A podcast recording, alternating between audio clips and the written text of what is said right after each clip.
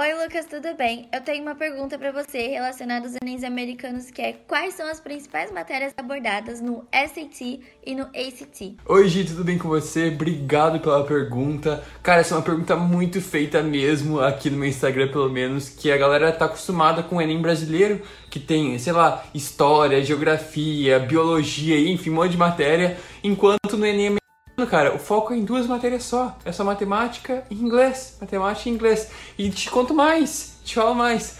Se você for olhar um simulado do Enem americano, você vai ver como a matemática é fácil.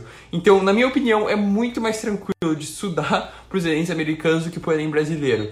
Mesmo você não sendo americano. Sim, pensa nisso, cara. Eu te desafio a olhar um simulado do Enem americano. Você vai ver como é fácil.